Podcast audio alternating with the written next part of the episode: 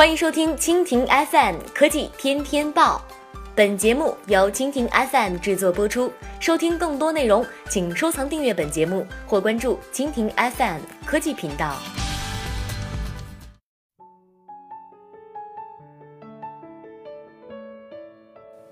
苹果播报：存储芯片因 iPhone 八供应紧张。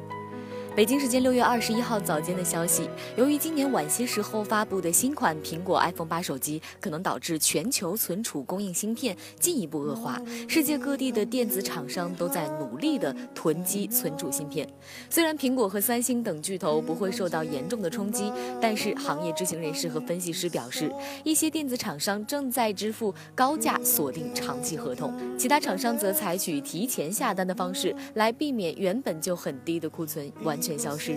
在发生供应短缺之后，我们提前制定了采购决策，确保供应稳定。智能手机和 PC 制造商 LG 在声明中说，该公司还补充到，他们将季度采购决策提前了大约一个月。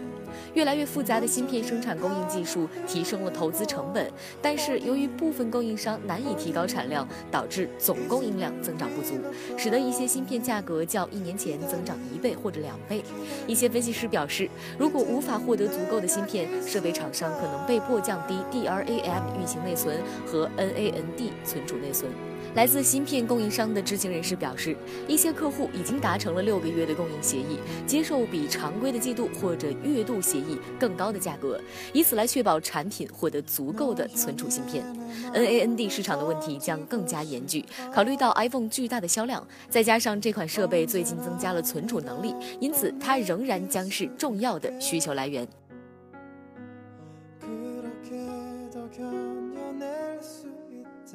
好了，以上就是今天的科技天天报。收听更多内容，请关注蜻蜓 FM 科技频道。